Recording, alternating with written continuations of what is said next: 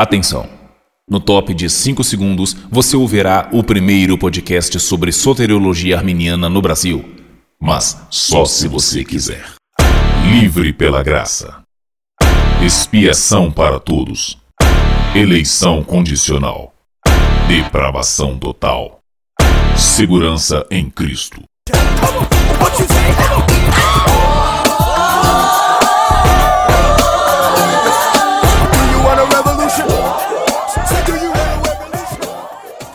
Ah, se o mundo inteiro me pudesse ouvir, tenho muito pra contar, dizer que aprendi. Graça, paz e liberdade a você, querido ouvinte do Livrecast. Após um grande período sabático devido a problemas de agenda, estamos de volta e hoje vamos falar sobre um tema que é um dos pontos centrais da soteriologia. Falaremos de eleição. E hoje temos dois convidados mais que especiais para tratar deste assunto. O pastor Flávio Santos, que já é figura carimbada aqui no nosso Livrecast, já até o considero como parte da equipe, e o pastor Tiago Veloso Titilo.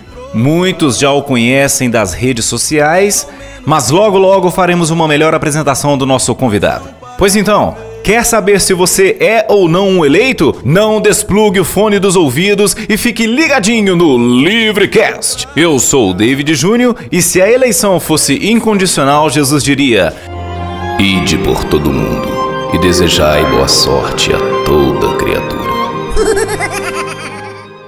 Eu sou o pastor Flávio e quero mandar um abraço aí para todos os sunclectos. Eu não entendi o que ele falou. Que vão ouvir esse programa abençoado. Bom dia, eu sou o Thiago Titilo e é uma alegria poder compartilhar com vocês a doutrina bíblica da eleição.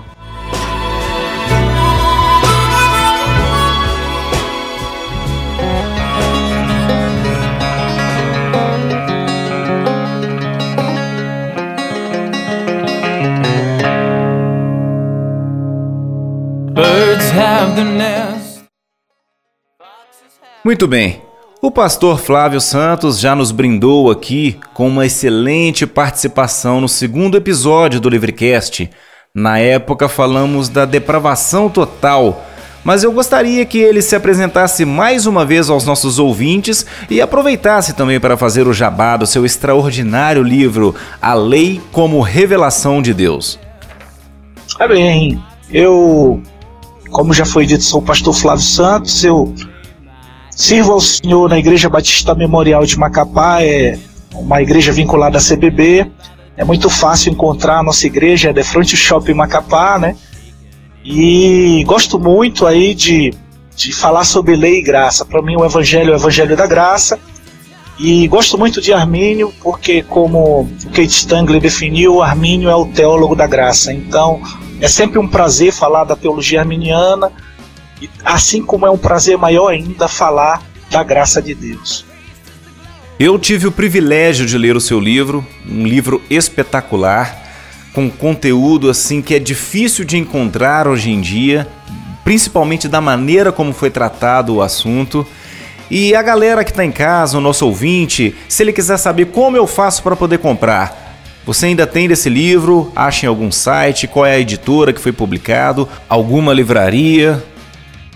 Eu não tenho mais o livro, né? Inclusive a gente está aqui na igreja em cinco encontros, serão já, fiz, já fizemos dois, né? Sobre lei e graça com base no livro. E a igreja tem recebido bem. Há, há, há muito tempo o pastor presidente me pedia que eu fizesse isso, né? E agora eu estou fazendo de fato. Mas eu não tenho mais, só no site da reflexão mesmo que os ouvintes podem comprar a lei como revelação de Deus. E vou reforçar aqui minha impressão sobre esse livro. Nunca vi outro livro que trata deste binômio lei versus graça, se é que podemos dizer desta forma, né? É, de maneira tão didática, precisa, fácil de compreender e, acima de tudo, um livro surpreendente. Então não perca mais tempo e adquira logo o teu. Muito bem. Como eu já havia dito antes, temos também aqui a presença do Tiago, o pastor Tiago Titilo.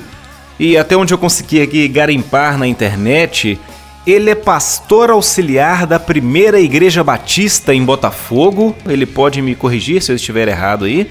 Ele é especialista em teologia bíblica e sistemática pastoral pela Faculdade Batista do Rio de Janeiro.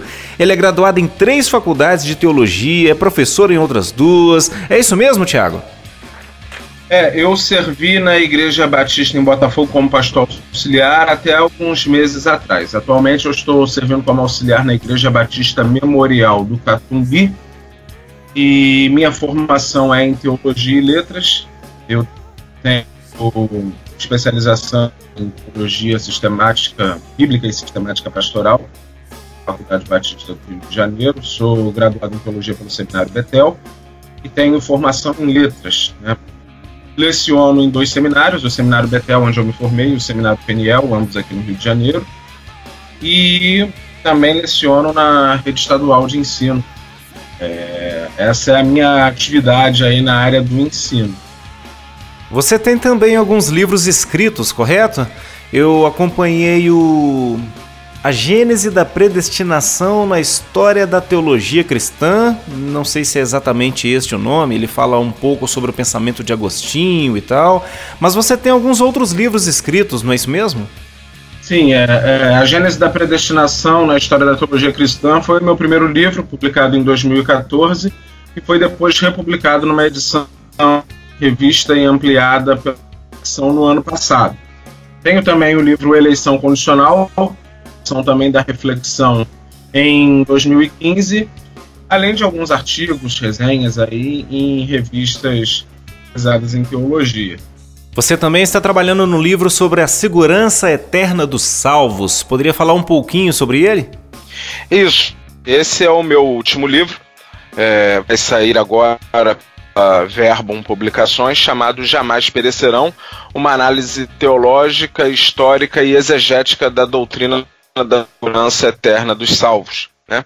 É, é um livro que, na verdade, apesar das definições teológicas e de alguma consideração histórica, em especial é, quanto à perspectiva de Armínio dos remonstrantes e uma leitura dos pais da igreja. O foco do livro é exegético. Então, é, em mencione a, a, posição de Armínio, reconhecendo na obra que muitas das passagens de Armínio para dar a entender que ele cria na possibilidade de apostasia, é, eu pelo menos entendo que é, os remonstrantes, no, seus, no, no seu primeiro documento, deixaram a questão em aberta. E eles devem ter feito isso por causa da posição final Armínio na declaração de sentimentos, onde Armínio não se posiciona, talvez um recuo em relação àquilo que ele já havia dito, ou mesmo uma demonstração de que o que ele havia dito deveria ser entendido de forma.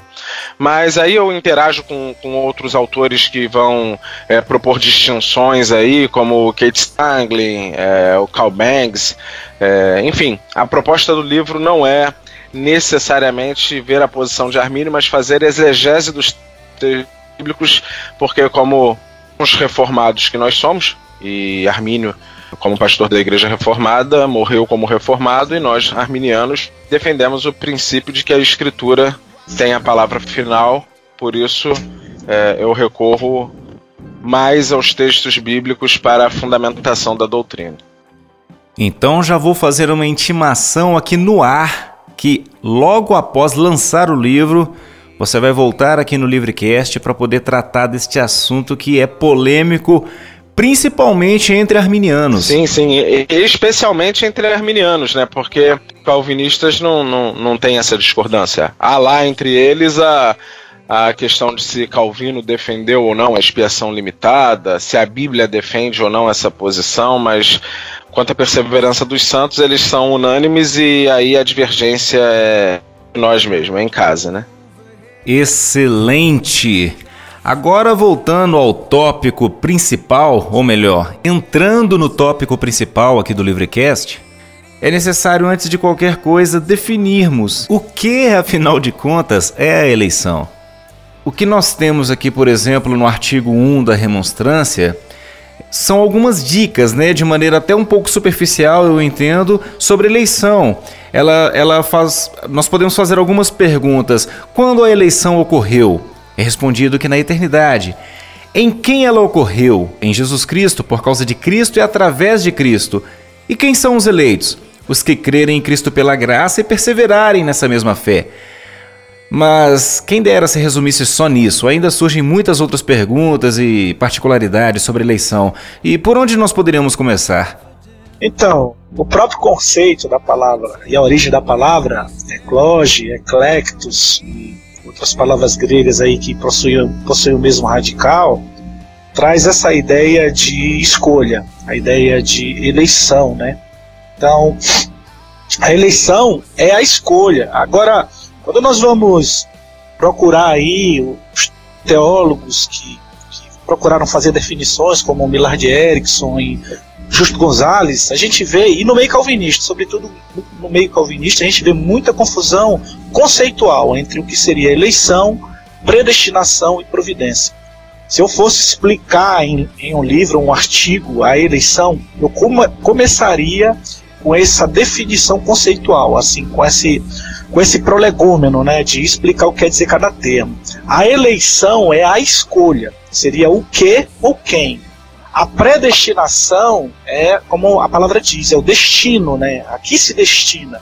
É para quê? Então nós temos a primeira pergunta, o que? Depois a predestinação, para quê? E a providência divina é como? Os meios que Deus usa, o que Deus vai fazer para que isso aconteça. Então, para mim, de forma introdutória, é muito importante definir ou separar esses três conceitos, que nas falas de Calvino, por exemplo, das Institutas, volume 3, eleição e predestinação é uma coisa só. E infelizmente, como eu falei, até mesmo em grandes autores, grandes teólogos, isso aparece misturado. Providência com predestinação, com eleição, parece que é uma mistura só. E então a gente precisa definir: eleição é quem ou o que, predestinação é para quê ou seja, o que é a predestinação? Qual é o destino que vai ser dado? E a providência é como? Como isso vai acontecer? É, eu acrescentaria, Pastor Flávio, que isso não é apenas uma um problema da teologia calvinista, não. O próprio Armínio não faz uma distinção entre predestinação e eleição. Né? Ele define predestinação dizendo que é um decreto misericordioso de Deus em Cristo pelo qual ele decide justificar e é, fiéis, né? justificar e adotar fiéis, e conceder-lhes a vida eterna, mas condenar os infiéis e as pessoas impenitentes. Então nós temos aqui uma, uma questão da teologia clássica. A teologia clássica ela acaba confundindo um pouco eleição com predestinação.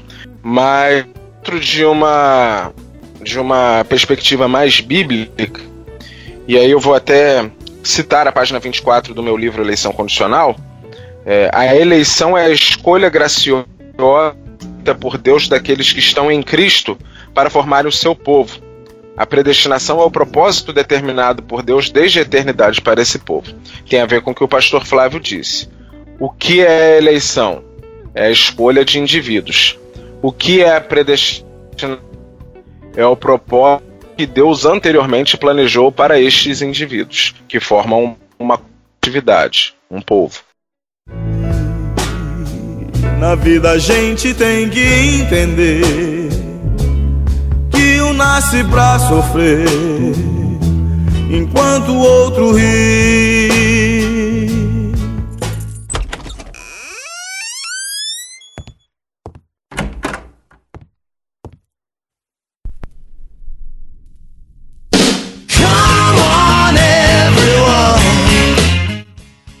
Levando em consideração o que já foi dito aqui, a distinção entre eleição, predestinação e providência, é, voltando à eleição, Deus elegeu um povo ou ele elegeu a partir de cada indivíduo?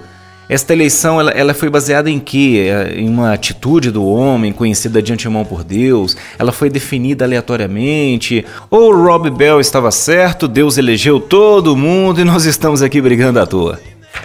A eleição, é, biblicamente, a gente vê a, a eleição sempre de Cristo primeiro, né? Por exemplo, Isaías 42 vai dizer o meu servo, né? No livro Graça para Todos tem um, um artigo muito bom do Jack Cottrell que ele vem defendendo ali a, e eu fiquei feliz até de ver a eleição presciente. E aí a gente tem uma não é uma divergência, mas uma, uma leve diferença de ênfase entre os arminianos entre a eleição corporativa e a eleição presciente.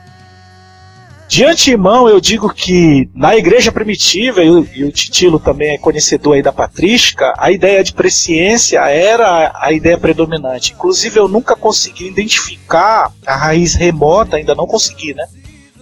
A raiz remota da ideia da eleição corporativa, né?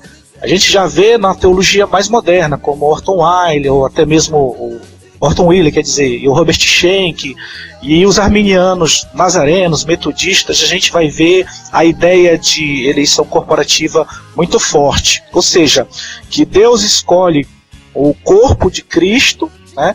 E o corpo de Cristo vai seguir o caminho predestinado para o céu. É a ideia que você vai encontrar na Bíblia pentecostal do Donald Stamps também, essa ideia do barco, né, que se direciona à salvação. E quem entrar no barco está salvo. Então a ideia do corpo.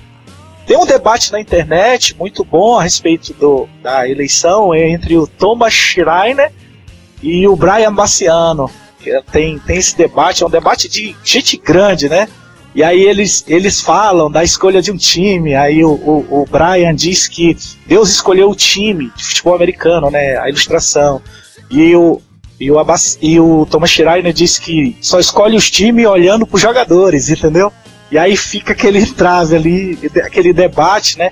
Mas é muito interessante. E Armínio tem a visão da eleição presciente, ou seja, da, da ideia de quem Deus viu no tempo, né? Que iria crer. Eu, particularmente, tenho uma ideia de unificação dos dois, né? A minha, a minha própria ideia de eleição difere um pouco dessas que citei. Ela está mais voltada aí para Bart, ou Oscar Coleman, ou Jürgen Maltman, né? Ela já é uma, uma, uma vertente um pouco diferente, porque eu proponho, né? A, a visão não a partir do eleito, dos indivíduos eleitos, mas a partir daquele que, que elege. Então, mais como a ideia é falar da eleição, né? Eu estou falando de muitos conceitos sobre eleição, mas a eleição é a escolha de Deus. Eu acredito que se Deus escolhe, não tem como ela não ser dupla, sempre. Se ele escolhe algo, ele rejeita algo. Muito bem. Então, deixa tentar recapitular aqui as questões colocadas pelo David, né? A questão da eleição por presciência, eleição corporativa, é, seriam essas as questões, né? O que seria, é, como seria a, a, proposta bíblica da, da eleição? Seria isso a, a questão, David? Você, particularmente, Titilo, defende a eleição por presciência ou mais um modo corporativo da eleição? Qual que você entende como a proposta bíblica mais adequada? Elas são conciliáveis ou não? É, eu percebo que, por exemplo, Robert Schenck ele vai enfatizar o aspecto corporativo, o Jack Cottrell vai enfatizar o aspecto individual baseado na presciência. É, Salvo engano, Flávio concorda comigo quanto ao Jack Cottrell? Sim, sim, sim. Ele, sim. ele enfatiza, ele, ele vai até dizer a questão do livro da vida que está escrito e tal. Ele usa muito o argumento dele em cima do, do livro da vida, né? Ele até ele diverge que, que o Robert Schenck ele atribui ao, ao Eclegomai, né? Exato. O Schenck, o, ele, o Schenck quer dizer, ele, ele traz uma, uma situação que ele eu achei muito interessante. Ele disse que o Eclegomai está na voz média. O média, a voz média, David, equivale à voz reflexiva. Ou seja, só, em, só dá ênfase no em alto, em si mesmo. Entendeu? Então que a eleição é em Cristo. Então, se realmente o verbo aparecer na voz média, como o Schenck defende, que ele aparece na maioria das vezes na voz média, então só dá mesmo a ênfase que é em Cristo, ou seja, em si mesma que essa escolha é feita. É, o, o Jack Cottrell ele, ele discorda dessa interpretação relacionada ao verbo eclegomai. Né? É, eu, particularmente, no, no, no, meu texto Eleição Condicional, eu sigo o Robert Shen, mas eu posso dizer é, que o, o Jack Quatermain foi o meu, aspas, tutor na feitura da, da, da obra é, Eleição Condicional por dois motivos. Primeiro, porque eu segui o padrão dele ao falar da eleição de Cristo, de Israel, da igreja, até chegar à, à, formação desse povo. O segundo ponto, porque eu troquei diversos contatos com ele via Facebook para esclarecer algumas questões. Então, eu dívida de gratidão com o Dr. Jack Cottrell. Eu entendo que a eleição é, individual é a eleição para a formação do corpo da igreja, que é para o serviço e, naturalmente, para a salvação também. Então eu, eu tento, de alguma forma, mesclar essas duas visões. Agora, uma coisa que o Flávio disse, eu gostaria de mostrar ao Flávio que existe resquícios que nós podemos encontrar de eleição corporativa na patrística. Tá? É, por exemplo, quando Inácio ele escreve aos Efésios, ele fala da predestinação basicamente como um sinônimo de eleição. Como eu disse, essas minúcias exegéticas e, e teológicas elas é, surgem mais recentemente. Até Calvino, Armínio, acabava é, meio que misturando essas questões por serem questões é, muito próximas, muito ligadas. E ele vai falar que é igreja foi, foi predestinada, a igreja foi eleita antes dos séculos, né? E vai falar que ela foi escolhida na paixão verdadeira, ela foi escolhida na paixão de Cristo, ela foi escolhida em Cristo, né? É, só que quando ele escreve, por exemplo, o mesmo Inácio, ele escreve a Policarpo, ele não escreve a Policarpo se referindo a Policarpo como predestinado. Ele não fala do indivíduo predestinado, mas quando ele fala da igreja, ele fala da igreja como predestinada. Isso é um indício de que talvez é, possa haver uma concepção corporativa na ideia de predestinação para Inácio. E Clemente, em algum momento, ele também vai falar da eleição que é feita em Cristo. Robert Shank cita esse texto, é, eu menciono na Gênese da Predestinação, mas não lembro agora exatamente qual é a passagem. Desculpa te interromper, mas o que eu ia te dizer assim, é uma defesa, como a gente encontra nos apologistas, e Justino, por exemplo, uma defesa de que a predestinação, assim, uma defesa clara, né? Por exemplo, segunda Clemente também fala da igreja, mas como tem aquela questão de, de, de autoria, né? Se a carta é dele ou não, se não me Sim, sim. Mas lá tem bem claro também a ideia de eleição da igreja, ele fala sempre em termos da igreja. Mas não há uma defesa como do mesmo modo há em relação à presciência divina.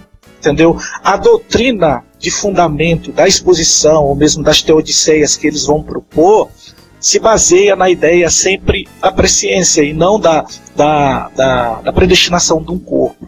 Mas se a gente for pegar, como você está falando, embrionariamente, as palavras realmente, por exemplo, essa que tu citou aí, eu, depois que tu falou de Inácio, Efésios, né? Aí eu lembrei que bem no título logo ele traz, né? Igreja eleita, né? Mas é isso mesmo. Mas uma defesa mais bem elaborada, a gente realmente ainda não, ainda não encontrei, né? Se aparecer, mas é, mas é um caso de estudo mesmo e seria interessante.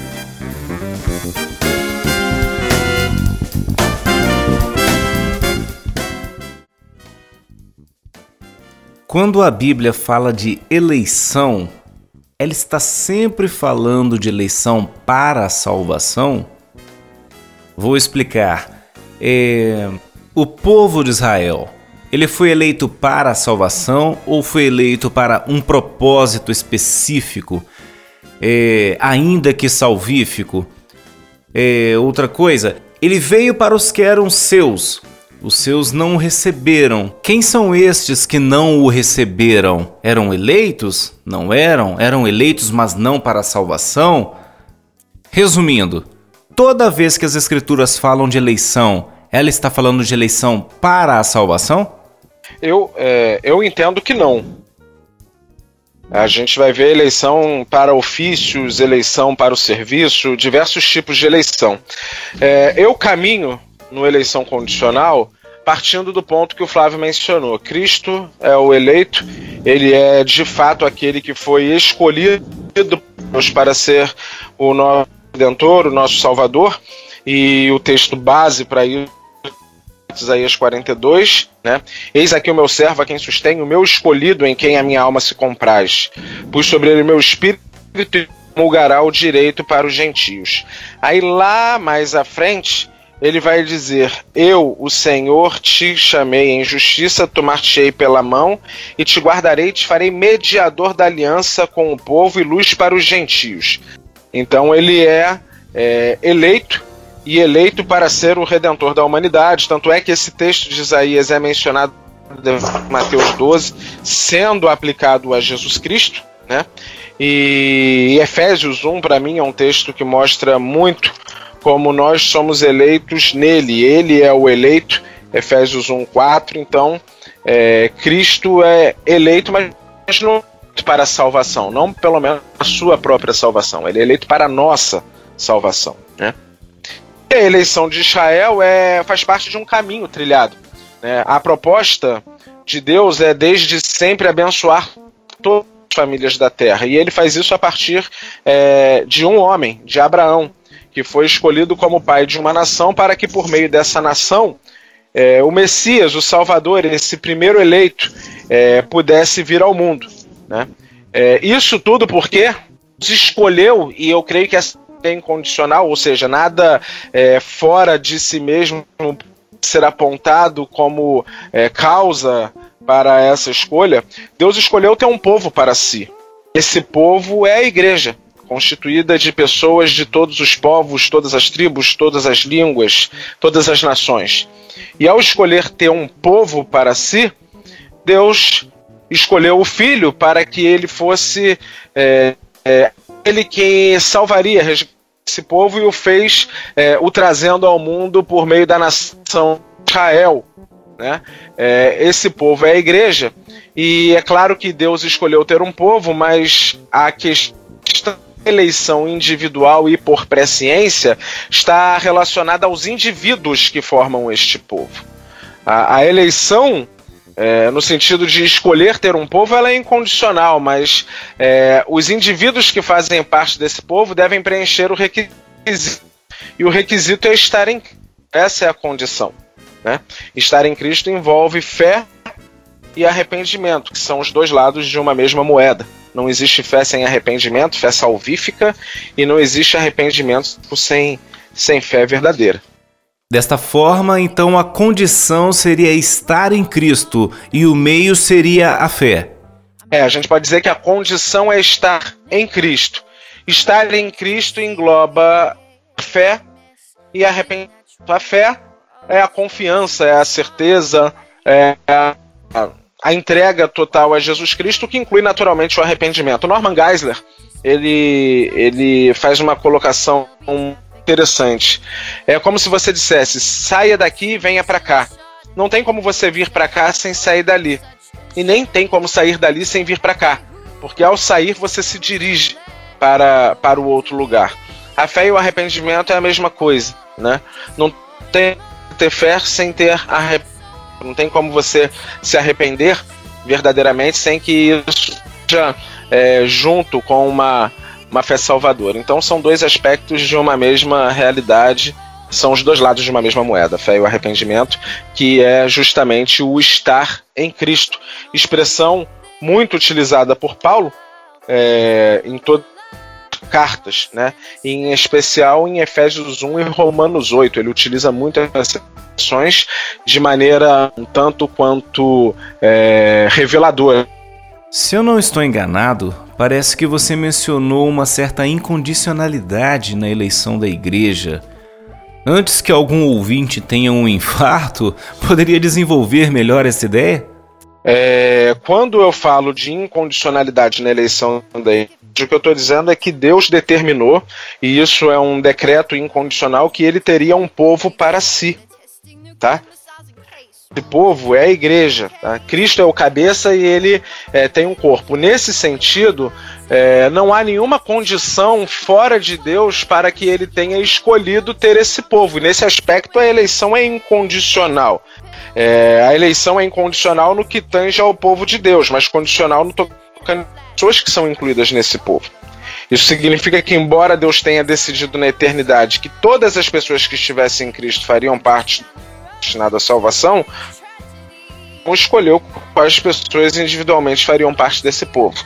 Fazendo parte desse povo ou não, em nada muda a escolha de Deus de ter um povo para si. Por isso é que é incondicional a decisão de Deus de ter um povo para si, a igreja. De outro modo de dizer, ele não preteriu a ser ninguém, né? Eu queria ler também aqui a, a, o, Kalbashi, no o livro Dádiva e Louvor. Ele diz assim: Estamos nós ao dizermos sim à nossa eleição em Jesus Cristo. Porque ele fala que Jesus é o eleito para né, a redenção da raça humana. Entendeu? Como o eleito, como cabeça da raça, lá a, a teologia né, da representação federativa, por exemplo. Né? Então Jesus, aí ele diz: Eleitos estamos nós a dizermos sim à nossa eleição em Jesus Cristo. E outra passagem ele vai dizer assim: afinal, ao final, né, ou afinal, a pessoa humana em sua livre decisão, ou seja, aquilo que vai acontecer e se manifestar no tempo, né, é objeto da prévia decisão divina. Não temos como dizer que Deus não escolheu na eternidade, né? Tem uma frase aqui que Bastos diz sobre a graça, que é minha, uma das minhas frases preferidas desse autor, que ele diz assim: sempre que nos decidimos ante a graça, ou seja, sempre que um homem toma a decisão de aceitar ou resistir à graça, sempre já está eternamente decidido sobre nós mesmos. Então, esse que é o mistério da eleição e a incompreensão dos calvinistas. Eles querem sempre colocar aí uma linha, uma, uma linha temporal sucessiva, né? E aí é que esbarram nos problemas que eles têm em relação a essa doutrina. Eles falam que o arminiano nega, mas muito pelo contrário, o arminiano defende tanto o aspecto da incondicionalidade, como o Tiago falou muito bem, quanto o aspecto da condicionalidade. Agora, estes fatos, ou estas decisões, são prévias da eternidade e conhecidos de Deus, claro, aqueles que no tempo aceitariam gratuitamente né, a salvação oferecida por meio do sacrifício de Jesus Cristo. O que eu acrescentaria, Flávio, que talvez é, facilitaria a compreensão do que eu quero dizer quando digo que a eleição da igreja ela é incondicional, a eleição de um povo é incondicional, é o fato de que temos nós aqui, somos três pessoas aqui conversando. Nós temos o David Júnior, nós temos o Flávio e nós temos o Tiago. Né? É, nós fazemos parte deste corpo eleito chamado igreja, porque pela fé livremente decidimos estar em Cristo Jesus, uma vez que essa condição, essa capacidade de crer em Cristo nos foi restaurada preveniente. É, se um de nós aqui não tivesse decidido por Jesus e estivéssemos fora desse corpo, sem nada a Deus de ter um povo para si. Então, nesse sentido, a escolha da, da, da, igreja é incondicional, porque não depende de indivíduo A ou B, da decisão de cada um dos indivíduos. É, é, na verdade, Deus ele vai seu propósito de ter um povo para si. Tendo Pedro dentro desse Judas fora, ou não. Quando Deus escolheu Cristo lá na eternidade, cabeça e corpo, aí eu vou concordar com o Contrel, ele sabe quem é esse corpo. Esse corpo não é algo não é algo abstrato ou algo que, que não existe, mas Deus toma uma decisão em cima de algo concreto. É lógico que ele não existe no tempo, mas na presciência de Deus aquilo já existe. Tanto que quando a Bíblia vai falar dos eleitos, ela vai dizer a manifestação dos filhos de Deus. Por isso que o calvinista se confunde. Ele acha, ah, se vai só se manifestar, então porque Deus já empurrou. Não, mas Deus sabe o tempo em que cada um vai crer. E ali vai se manifestar a glória de Deus na vida daquela pessoa. Armínio diz isso, né, que é para a glória de Deus e Deus quer ser glorificado nas nossas vidas. Quando diz que participar do corpo, né, talvez não seja a expressão melhor, a melhor é fazer-se corpo. Uma vez que eu entro na igreja, eu não estou participando do corpo da igreja no sentido de que eu estou entrando, adentrando em algum lugar. Eu estou agora fazendo parte deste corpo.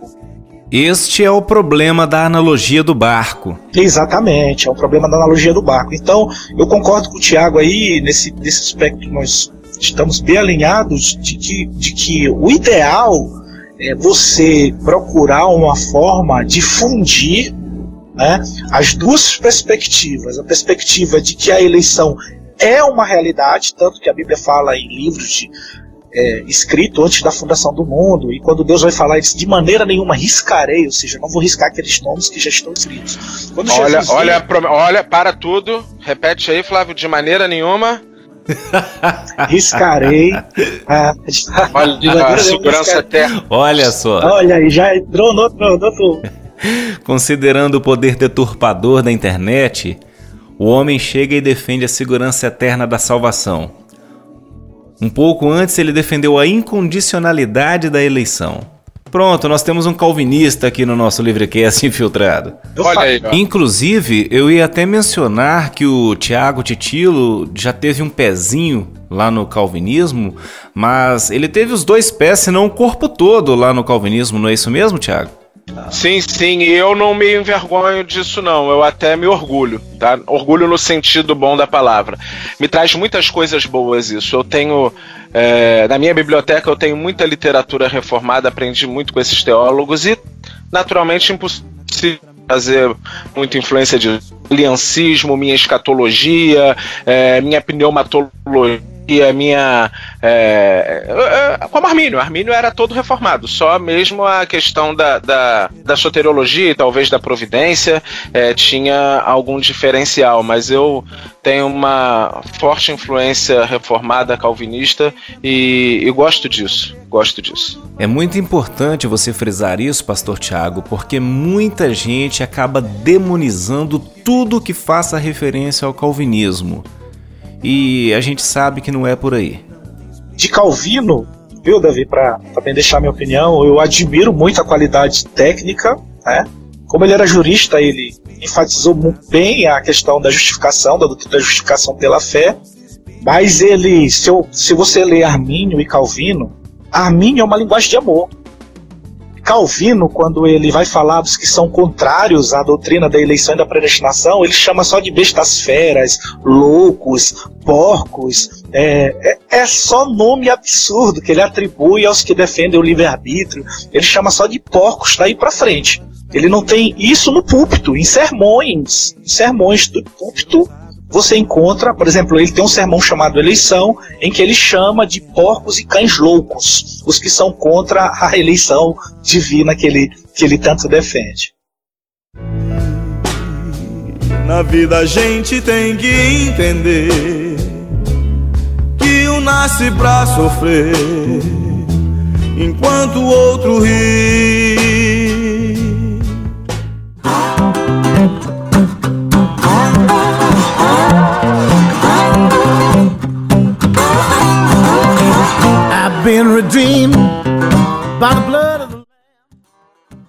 Embora o assunto seja muito delicado e extenso até, penso que as ideias sobre eleição por presciência e eleição corporativa foram muito bem sintetizadas até agora pelos nossos convidados. Mas uma dúvida que eu já percebi nas redes sociais, muitas pessoas perguntam: a eleição corporativa ela anula a eleição por presciência, ou a eleição por presciência anula a eleição corporativa, ou pode, podem ser conciliadas as duas? Eu entendo que a eleição corporativa ela é incondicional e a eleição individual ela é condicional. Uma não anula a outra porque são aspectos diferentes são. Então a eleição de Israel ela é corporativa e é incondicional. A eleição da igreja é corporativa e é incondicional Agora, a eleição de indivíduos para formar este corpo da igreja, ela é condicional, tá? Então não se anulam, só não são, é, a, elas só não podem fazer referência a, a, ao mesmo objetivo e no mesmo aspecto. Pode ser corporativa e, e, e ao mesmo tempo que ela é individual e condicional.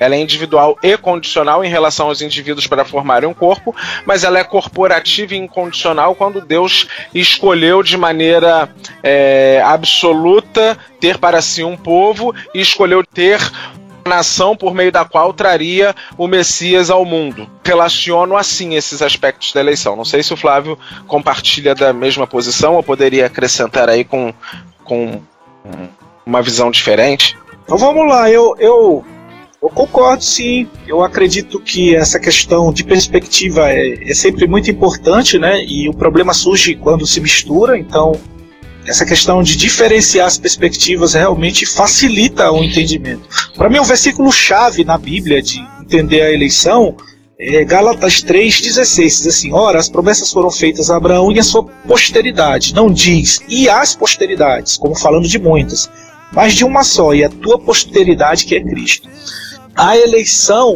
é, corporativa, e no caso de Israel e, e mesmo até dos patriarcas individualmente para o serviço, aí a corporativa e a eleição para o serviço, elas são eleições que eu chamaria de instrumentais para chegar a esse ponto que é a eleição como grande projeto de Deus.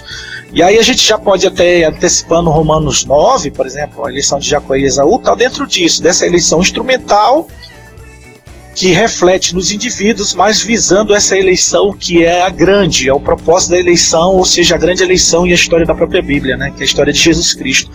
Então ele vai dizer que essa eleição é de um só, tá, em Gálatas 3,16. Então, quando Abraão recebe a, a, promessa, em Gênesis 12, de, em ti serão benditas todas as famílias da terra, ele está dentro desse um, que vai se manifestar no tempo, né, que é, que é Jesus Cristo. Por exemplo, quando Deus vai tomar decisão na eternidade sobre a eleição de Cristo, ele já está provendo o meio, que é o sacrifício de Jesus Cristo. Ele poderia prover qualquer outro meio, mas ele escolheu o Cordeiro, e desde o princípio vem manifestando a figura do Cordeiro, que é a figura desse sacrifício eterno, que é a redenção dos homens, de antes deste antes de Cristo, ou seja, atingindo todos antes e atingindo depois. Quando a gente for pensar no futuro, na predestinação, é só você pensar na salvação dos que foram antes, esperando Jesus Cristo, que é o momento do ápice da eleição e da salvação. A eleição ocorre num momento, a morte e a ressurreição de Cristo. Ali todos nós somos salvos, de antes e de depois. Naquele momento, é aquele momento que Deus vê na eternidade. A Bíblia vai dizer que isso é a plenitude dos tempos. Na plenitude dos tempos, ele pagou os pecados de todos, de antes e de depois. Deus, por isso que vai dizer muitos, aí já é outro debate, né?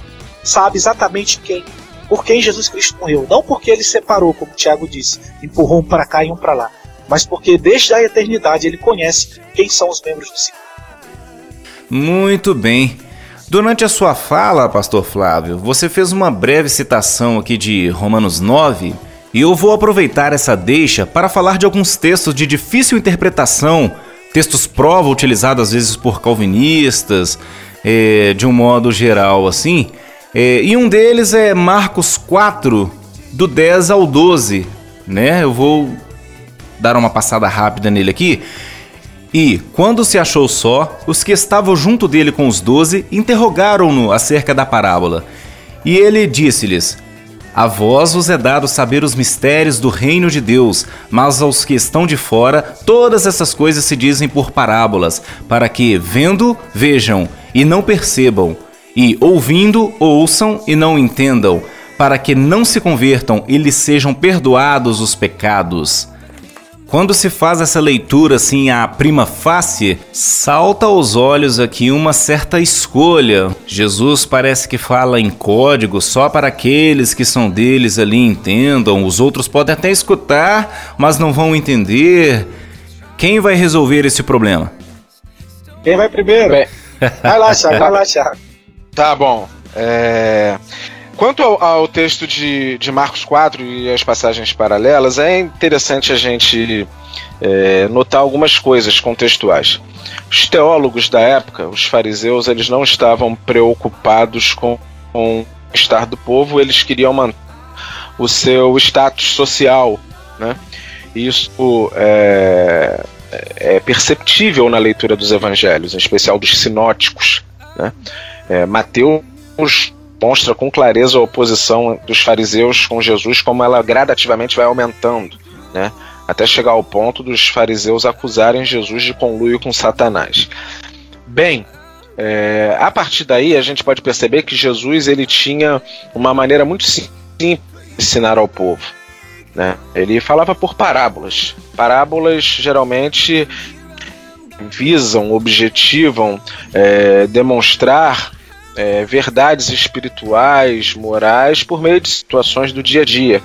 É uma mulher que perdeu uma moeda, é um filho que sai de casa, é, é um casamento, enfim, são, são questões comuns na sociedade. Qualquer pessoa simples, de coração aberto e teologicamente amolecido pela graça preveniente, está receptivo à verdade. Agora, os doutores da lei enclausurados a Torre de Marfim, que não tinham qualquer contato com a realidade, mas queriam tão somente acrescentar tradições sobre tradições e leis sobre leis, eles perderam esse contato é, com a realidade. Né? É, e Jesus aqui ele está falando da parábola como um juízo. A parábola é uma manifestação de juízo para esse tipo de gente que era uma gente orgulhosa, prepotente e fechada à ação de Deus. Então, nesse sentido, eu entendo que Jesus está dizendo que a parábola, tanto quanto a luz do sol, ela produz dois efeitos. As pessoas simples e abertas, elas naturalmente vão, é, de fato, entender, elas vão buscar entender. Mas as pessoas é, fechadas, orgulhosas à ação de Deus ou a qualquer coisa que lhe contra os interesses atuais, essas pessoas elas é, não entenderão. E creio que é isso que Jesus está falando aqui. Ele está falando que a parábola para um certo grupo de pessoas ela é um juízo para que tais pessoas que já demonstraram uma dureza anterior elas vão ouvir é, e não vão entender, vão ver e não vão enxergar e não terão assim como discernir seu sentido para possam aplicar em suas vidas. E aí, é claro que é uma explicação bem, bem objetiva, bem simples. Acredito que o Flávio tenha mais a acrescentar aí, ou até discordando de algum ponto. Fique à vontade aí, meu irmão. Tá bom, meu irmão. Não, na realidade, eu concordo com tudo aí, Tiago. Eu só faria a leitura do texto paralelo, né? Faria não, vou fazer, que é Mateus capítulo 13, do 10 ao 17 mas nos importa, nesse momento, só o versículo 15, que é o mesmo texto, diz assim: Porque o coração deste povo está endurecido, e ouviu de mau grado com seus ouvidos, e fechou os olhos para que não veja com os olhos e ouça com o ouvido. Orígenes diz que o mesmo sol que derrete a cera endurece o, o barro. A mesma chuva que faz brotar os frutos faz brotar a erva daninha. Então, o que ocorre, e aqui o texto de Mateus, o texto correlato de Mateus 15 nos explica, é que eles já estavam com o coração duro. Armínio, em Romanos 9, até postei ontem no Facebook isso, ele diz que quando a gente pergunta se Deus pode é, se irar com aquele que ele endureceu, Armínio diz que essa pergunta é tola. A pergunta correta, ou, ou, a interpretação correta seria: Deus pode endurecer aqueles com quem ele está irado, ou seja, aqueles que já, já estão né, o rejeitando e estão com o coração duro, e é exatamente o que a gente vê aqui em Mateus 13, 15. Né? Eles já estavam endurecidos. Jesus falou várias vezes para eles: João vai dizer, veio para os seus, mas os seus não receberam, eles não quiseram. Então Jesus fala por parábolas ali já até como uma forma de fazer mesmo que mais endurecido se torne. A Bíblia vai dizer que nós somos o bom perfume de Cristo. Para uns cheiros de vida e para outros cheiros de morte. Cheiros de morte por quê? Porque eles estão endurecidos. E a mesma palavra que traz a vida e fala que Jesus Cristo morreu pelos nossos pecados, também fala que Deus não tolera o pecado, por isso que Jesus Cristo morreu e todos os homens morrerão. Aqui é isso que acontece, eles já estão endurecidos. A palavra que trouxe vida a alguns, para eles representava a morte.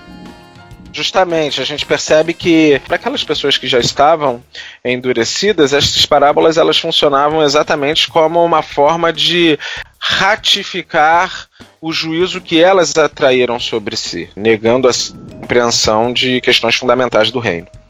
Romanos 8, 29 e 30 já é um texto super conhecido dos amantes da soteriologia e extremamente utilizado pelos nossos amigos predestinistas.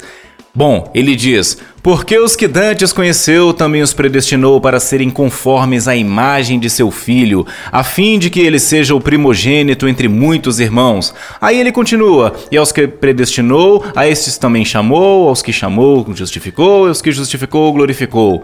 E aí, pastor Flávio, isto não é um indício claro de eleição incondicional? O Vailate, ele na a palestra que ele deu agora lá na Paraíba, foi sensacional quando ele citou esse texto. Ele disse que os calvinistas dão um pulo aí quando diz os que Dantes conheceu vai ter um salto, um duplo twist capado. Eles já vão dire, direto predestinou, né? Eles não falam dos que Dantes conheceu.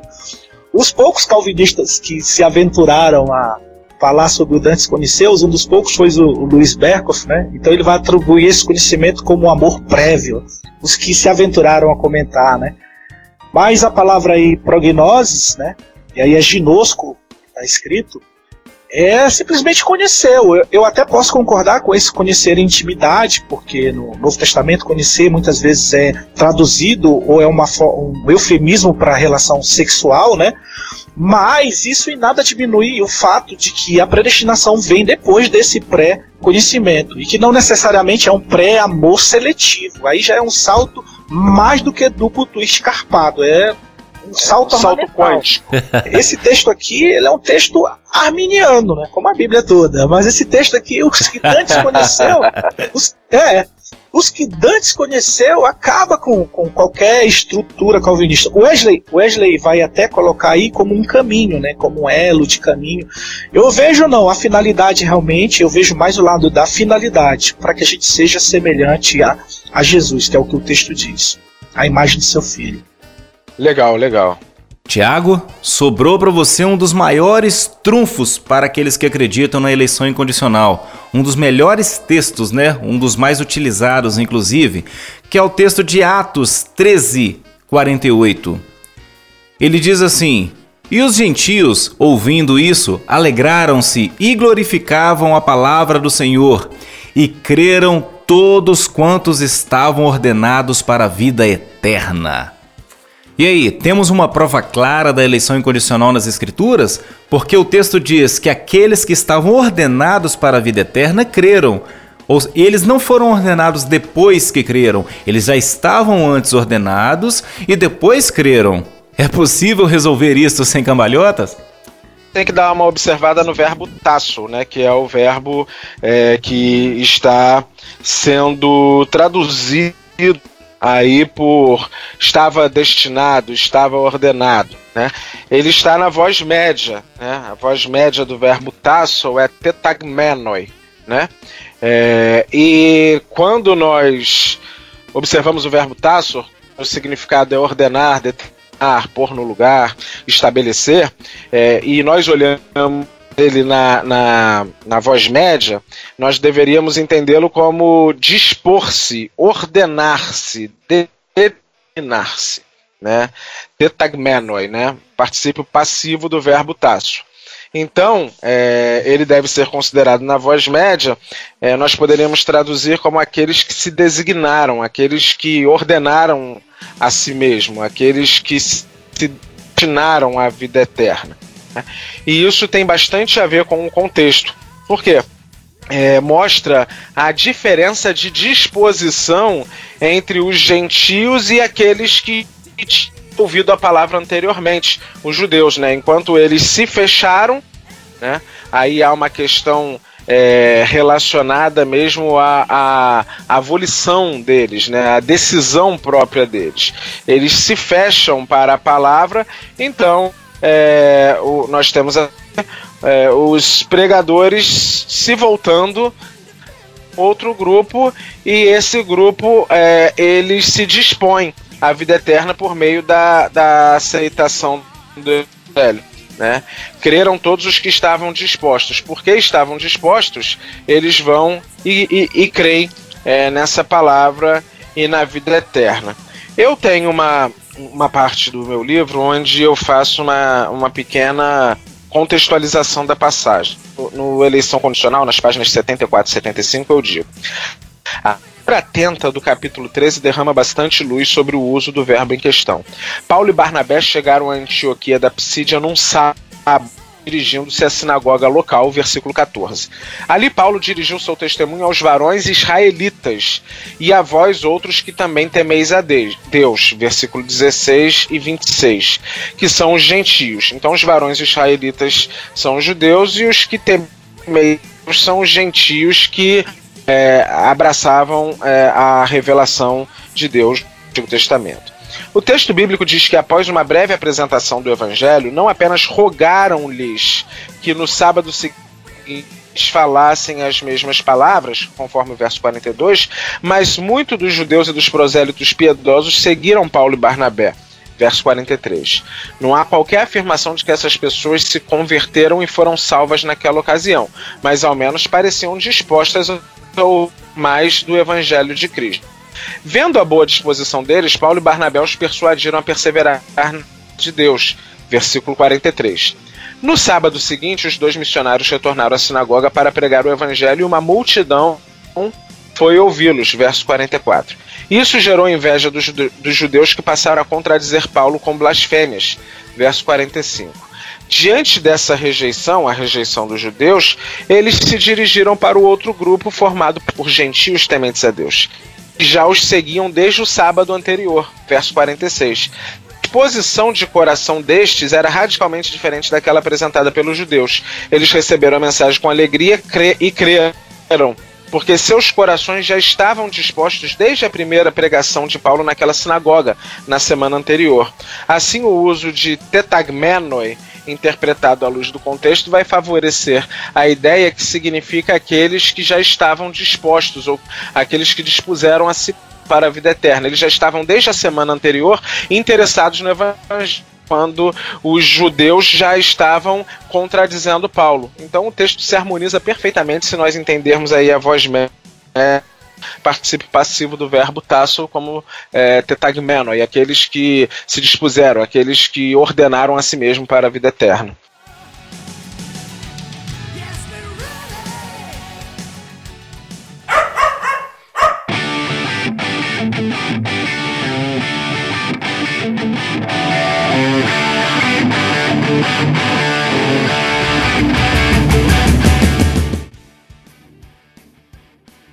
Tá certo, é lógico. Estas são as explicações do ponto de vista arminiano. Às vezes, até alguns arminianos podem entender um pouco diferente. Você, ouvinte, vai poder comentar lá na nossa página, no nosso blog, apresentando sua crítica, sua divergência ou enriquecendo ainda mais as explicações dadas aqui até o momento.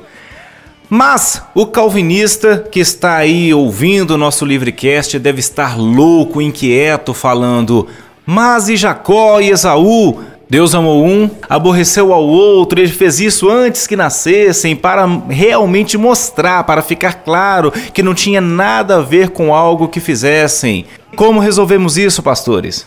Tá ok.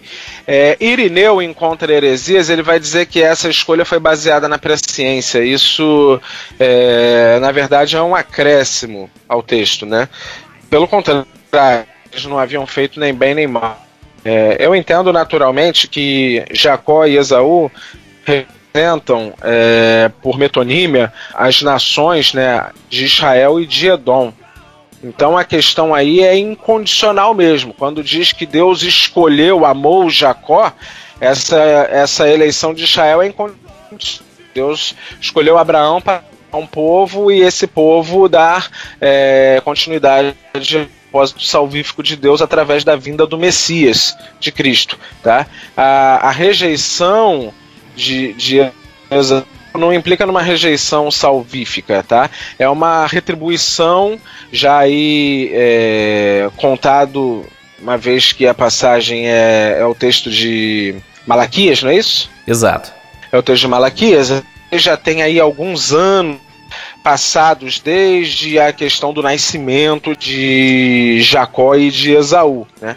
É, uma vez que eles já haviam se estabelecido e a nação de Edom tinha sido extremamente cruel, Então nós temos aí um juízo de Deus contra essa nação, mas uh, os aspectos aí eles são, são relacionados às nações. A escolha é, de Jacó como que, aquele que vai dar prosseguimento à linhagem para a vinda do Messias, e aí é, o Esaú, no caso, representando é, o, o, juízo contra essa nação que já vinha se tornando inimiga daquela nação escolhida, daquela pessoa escolhida para dar é, continuidade à nação da qual viria o Messias.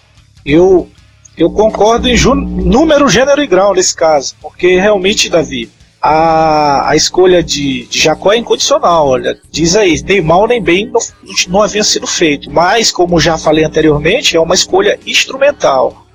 A promessa que Deus quer manter, e, e isso fica claro no Antigo Testamento, por exemplo, até um argumento utilizado aí por ateus, Deus mandou matar, ou limpar as terras, expulsar os povos, tinha esse objetivo primordialmente de o princípio que era a manutenção da promessa em Jesus Cristo. Eu acredito que o calvinismo reduz demais a mensagem bíblica ao indivíduo. Tanto que o Luiz Berkoff, em sua teologia sistemática, vai dizer que Jesus não é a, a causa principal ou a força motriz da eleição. Jesus é uma causa secundária. Onde é que já viu uma coisa dessa, um teólogo deste calibre, né? ou desta envergadura falar uma com liberdade aqui da expressão, uma bobagem dessa, né? Então, quando Jacó é escolhido, não é o indivíduo Jacó em si, ou a pessoa do usurpador Jacó, ou para que ele seja salvo, ou para a glória de Jacó. Não tem nada a ver com isso. Tem a ver com a manutenção da em Jesus Cristo. Em Jacó a promessa estava segura e Deus ia fazer com que essa promessa se cumprisse. Como a gente leu em Gálatas 3,16, não falava de muitos, mas de um só, isto é, Jesus Cristo. Essa é a promessa. Aí os calvinistas ficam imaginando aí, falando de indivíduo A, indivíduo B, como se Deus estivesse fazendo um joguinho lá. É como o, o doutor Vailate diz: tem que fazer figuinha lá para ver se, se é salvo, se não é, né? Então, é, é, é, essa a ênfase do texto, de uma escolha incondicional da manutenção da promessa em Jesus Cristo. Jacó foi beneficiado por essa escolha? Foi. Muitos outros foram beneficiados por essa escolha, mas essa escolha reflete neles incidentalmente. A escolha não é por causa deles, mas com eles. Dá para entender, né? Passando por eles, a escolha passa por eles, mas não é por causa deles enquanto indivíduo, enquanto ser individual, mas Deus visando a promessa para toda a humanidade. Então, quando eu converso com um calvinista sobre Romanos 9, no máximo em 10 minutos ele vai citar outro texto, ele já muda. Porque Romanos 9 né, é um texto arminiano. Todos os outros também são. Todos os outros também são. Então, rapidinho, ele, a gente vai conversando aqui, por exemplo. A gente começa logo perguntando para ele: quando foi que Esaú serviu a Jacó? Aí eles vêm com uma interpretação alegórica, espiritual, que foi a servidão espiritual. Quer dizer, já começa se complicando todo. A Bíblia diz o maior, a, né? Servirá a, o menor. E quando foi isso? Abandonando a, a, a exegese armada, né? A exegese histórico-gramatical, né? Aí tem que apelar para a exegese alexandrina, né? Exatamente. Eu já ouvi o absurdo exegético de que quando Esaú vendeu o direito da primogenitura a Jacó, ali ele estava servindo. Misericórdia. É. Já, Jacó se prostra diante de Esaú várias vezes e Jacó se dirige a Esaú chamando-o de meu senhor. É assim que Jacó trata Esaú, meu senhor. Essa é minha família, ele apresenta. Essa é minha família. Quando ele volta, a promessa, e o texto aqui é Malaquias 1, Gênesis 25, sempre fala das nações, como o Tiago falou, tá? sempre relacionada à coletividade. E o texto de Romanos, a carta de Romanos é a salvação pela fé. E o texto aqui, Paulo está contrastando a promessa da fé com a promessa da legalidade e, do judeu, da liturgia judaica, ou seja, do, da, da dikaiosine tel, da, da, que é a justiça de Deus. É, é a ênfase da carta toda de Paulo, que a justiça de Deus, que nós somos justificados gratuitamente. Então ele está contrastando isso com aquelas promessas e com a ideia que os israelitas têm. O Grant Osborne vai dizer que aqui é uma diatribe, que é, que é uma tradição judaica lá do, do dos midrashes, né, da, da, da, interpretação midrástica, que é a introdução do interlocutor, da, da das perguntas retóricas, né? Ele antecipa as possíveis perguntas e coloca: "E que diremos pois?" E, e essa é a ênfase da carta de Romanos, justamente para contrastar a ideia da salvação por etnia com a salvação pela fé. Aí quando chega bem aqui, o calvinista quer dar um corte na Bíblia, recortar, deixar solto aqui e dizer que fala de indivíduos. Não tem como, é, é, é querer mesmo. E depois que saiu Romanos 9 de, de só, vira, só fica calvinista se quiser, porque basta ler Romanos 9, vai descalvinizar rapidinho. É, é só interessante a gente notar que quando vem aquela palavra é, dizendo que duas nações estão em seu ventre e o mais velho servirá ao mais novo, isso já demonstra claramente que no, o princípio aí não é indivíduo, né? É, o princípio aí é coletivo. É, ou são vistos como duas nações. Então a, a escolha de um e a preterição de outro está relacionada uma escolha final, né? De, de Gênesis 25, 23. E depois, quando o texto vai citar Malaquias, ele já cita séculos depois do, do nascimento deles. E aí sim é, seria muito difícil a gente falar em, em outros termos, senão do, do, juízo de Deus contra, contra o ódio de Deus contra Esaú, que na verdade é contra Edom, pelo, período em que eles fizeram guerra contra Israel, né? contra a nação de Israel. Só tem uma objeção, Davi, que os calvinistas colocam, e às vezes eu vejo alguns arminianos querendo negar a pergunta é: esse texto trata de salvação ou reflete de algum modo a própria eleição, salvação em Cristo e, e a salvação das pessoas? Eu creio que sim. Além, a, eu particularmente, né, além da, da questão de Edom e, e Israel, Edom e Israel são figuras de aliança e não aliança, entendeu? De salvos e não salvos. Sim. Embora, embora o próprio Esaú possa ser salvo. Eu digo que a grande decepção do calvinista vai ser chegar no céu, porque eu acredito que eles vão pro céu também, são nossos irmãos, e dar de cara com Esaú na porta, entendeu? Esaú cumprimentando eles. Sejam bem-vindos. É, sejam bem-vindos. Eles vão ficar muito chateados. Mas aqui eles são usados como figuras por Paulo. Paulo está usando como figura, uma, uma clara ilustração em que ele está dizendo o que é aliança e onde Deus manteve a aliança. E ele ainda vai dizer mais: que mesmo na linhagem de Jacó, que era por onde veio a manutenção da aliança, existiam aqueles que não creram. Então, para deixar muito claro e evidente que a salvação é pela fé, entendeu? Que mesmo na linhagem de Jacó existiram aqueles que não creram. E aí eles vão dizer: ah, não, mas é só individualmente ou selecionado escolhido. No Antigo Testamento, o sacrifício que representava o cordeiro, o Yom Kippur, o sacrifício era oferecido, o sacrifício anual, por toda a comunidade, entendeu? E aí tá, entra no aspecto da expiação. É igual Jesus, é oferecido em favor de todos, mas o benefício da expiação é somente para aquele que crê. Era como a cobra levantada no deserto, números 23. Se alguém olhasse para a cobra, mas não tivesse fé, olhasse com derdém, não teria o benefício. É como quem é como o sangue do cordeiro no Êxodo, né? Se alguém não passasse o sangue, eu jogasse o sangue no chão, ou passasse o sangue com derdém e não cresce, eu creio que o espírito da morte ia, ia entrar lá do mesmo jeito. O que importa, e essas coisas são apenas figura, não é o ato, ou a coisa, ou o cabrito, ou o bode em si, mas a fé. E é isso que Paulo está mostrando aqui em toda a carta aos Romanos. A gente não pode fazer um recorte e achar que Romanos 9 está falando de outra coisa. Na vida a gente tem que entender que um nasce pra sofrer enquanto o outro ri. Gotta be strong,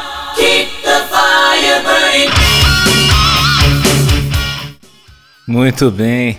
Flávio, eu fico imaginando ali se do lado de Esaú estivesse Armínio trocando uma ah. ideia ali.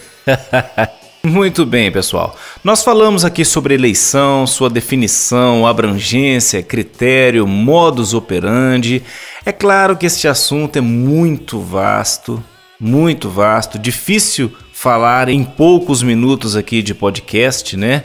É, eu ainda quero tratar do assunto da presciência e apostasia, desta relação entre presciência e apostasia. Eu não toquei nem no assunto hoje porque entre nós aqui há um perseverancista, né? E este assunto vai dar pano para manga.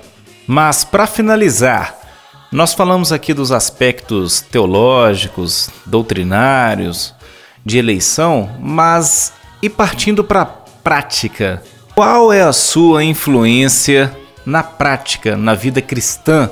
E daí? Eu sei tudo isso sobre eleição. O que muda na vida do cristão ou do ser humano de um modo geral? Olha, eu entendo que essa doutrina ela traz conforto. A primeira coisa que, que eu entendo que essa doutrina produz no coração do, do ser humano é o conforto de saber que Deus ele, ele tem um plano, tem um, um propósito para a sua criação, ele quer redimir a sua criação e disponibilizou é, os meios necessários para chegar a este fim. Né? É, e nós, recipientes da graça divina, vamos ser agentes né, da graça de Deus vai dizer, né? Deus estava em Cristo reconciliando consigo o mundo e nós somos aí os cooperadores nesta, nesta obra, Coríntios 5. Então essa doutrina ela traz conforto, ela demonstra o grande amor de Deus e nos dá a, a, a chama necessária para a divulgação do Evangelho. Esses são os pontos principais que nós podemos, na prática, perceber da doutrina da eleição. E acho que o Flávio tem mais a falar aí também. Eu, eu, eu também destacaria, Davi, a primeira coisa é também o conforto né, que, que a doutrina da eleição traz. E essa doutrina, como eu falei, ela é maravilhosa. Quando você entende que nós fomos amados em Cristo, e em Cristo nós somos feitos filhos, que em Cristo nós somos feitos herdeiros, em Cristo nós temos comunhão com Deus. Então isso traz assim um avivamento, faz o coração queimar, entendeu? E como outro dia eu te expliquei, e, e eu vou reiterar aqui para que os ouvintes também saibam, quando Cristo, quando nós nos tornamos participantes do corpo de Cristo e nos tornamos corpo de Cristo, nós somos inseridos no relacionamento de amor intratrinitário. Cristo vai dizer assim: assim como o Pai me amou, esse mesmo amor que me amou, né, é esse amor para com vocês, entendeu? Assim como eu com ele sou um, vocês serão um comigo. Do mesmo modo que o Pai e o Espírito amam a Cristo, nesta unidade com Cristo, nós recebemos esse amor, esse carinho, essa participação, né, tanto da substância da, de Deus, né, da, da, da pessoa de Deus em nós, quanto do amor de Deus, o amor do Pai para com o Filho. Quando Deus olha para a igreja, quando Deus nos olha, Ele nos olha nessa unidade sendo um com Cristo. Como ele ama o Filho, assim Deus nos ama. Então, quando a pessoa compreende isso, isso é magnífico. É a palavra que eu posso dizer. Amém. Amém. Gente, eu gostaria de agradecer em primeiro lugar a Deus pelo privilégio e oportunidade de gravar mais um podcast. E também quero agradecer imensamente ao pastor Flávio Henrique pela extrema boa vontade que ele sempre tem em estar nos ajudando, participando é. do programa, pelas cobranças, está sempre ali perguntando: e aí, como é que está o Livrecast? Vai sair? Não vai? Está é, sempre dando aquela força que é muito importante para nós. Ele sabe né, das dificuldades que é em conseguir conciliar agendas e outros problemas técnicos que acabam ocorrendo, como perder uma gravação inteira né, de horas, né? Também quero agradecer ao pastor Tiago Titilo, que conseguiu tirar um tempinho, achou uma brechinha ali na sua agenda super apertada, super concorrida, né? Mas nos brindou com sua participação e eu tenho certeza que ele esclareceu muitas dúvidas acerca desse tema tão complexo, tão vasto que é a eleição. Que Deus abençoe ricamente aos nossos dois convidados Espero tê-los aqui em outra oportunidade, inclusive, Pastor Tiago, para falarmos daquele tema lá sobre segurança eterna da salvação, já aproveitando e fazendo um jabá aqui do livro, né?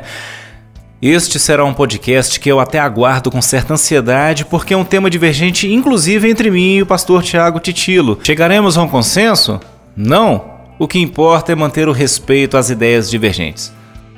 Não, eu queria agradecer, eu que agradeço o convite, né? É, é uma alegria muito grande estar aqui com esses homens aí que têm se empenhado na, na promoção da, da teologia de tradição arminiana e que Deus possa estar abençoando a vida de vocês. Nossa oração e desejo é que esse tipo de trabalho sirva para elucidar, para ajudar, né?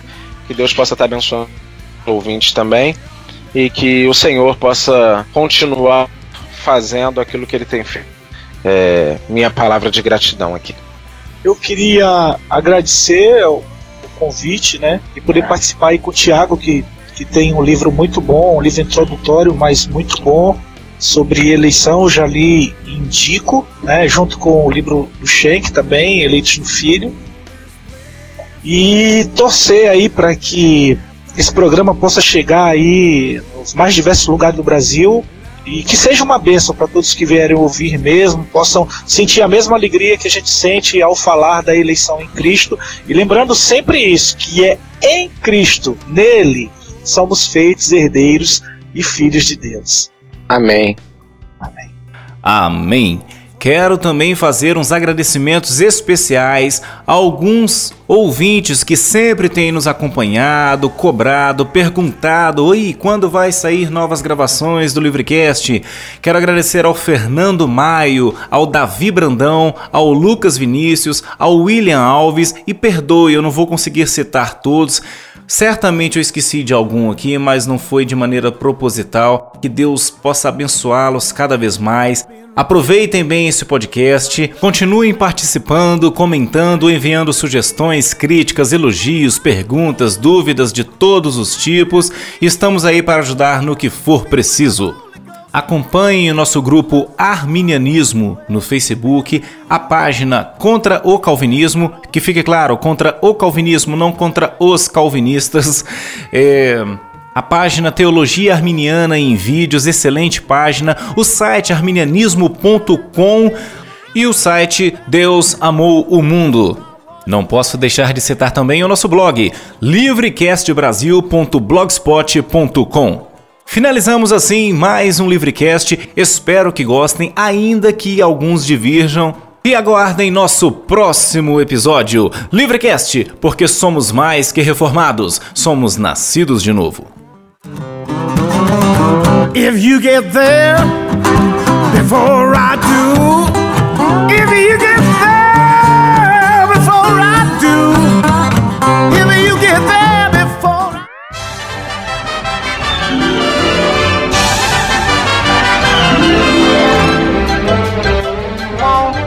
pessoal.